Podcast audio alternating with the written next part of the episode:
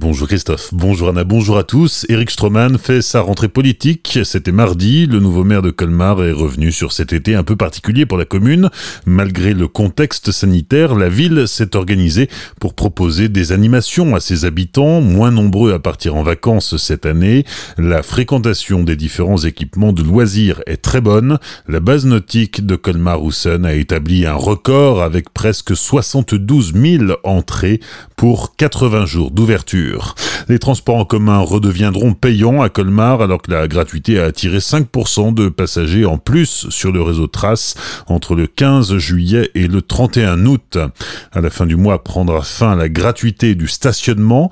La nouvelle municipalité planche sur une nouvelle politique de stationnement qui permettrait par exemple aux soignants colmariens de se garer gratuitement lorsqu'ils pratiquent leur activité. Les secteurs du tourisme et de l'hôtellerie-restauration ont connu des jours meilleurs la taxe de séjour qui rapporte habituellement à la ville de Colmar près de 1,5 million d'euros a diminué de 80% au premier semestre. Les touristes venaient essentiellement de France et des pays limitrophes, mais pas d'autres continents. Là aussi, la majorité souhaite revoir comment attirer de nouveaux publics. D'ailleurs, les marchés de Noël qui brassent habituellement de nombreux touristes sont toujours en sursis. Eric Stroman souhaite qu'ils puissent avoir lieu car ils plus de 100 millions d'euros en un mois.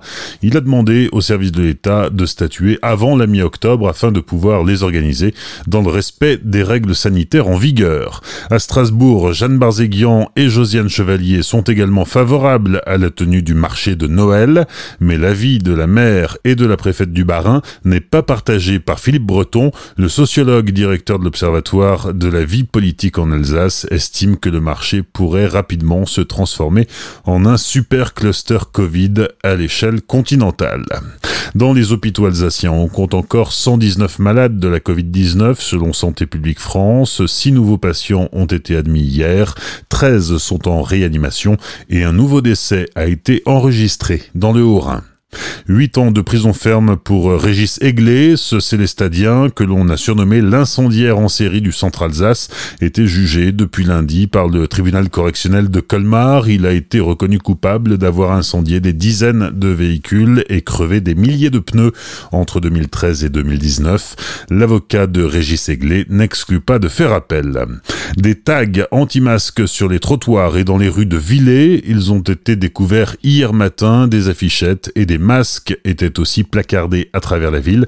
La commune a porté plainte, une enquête de gendarmerie est en cours.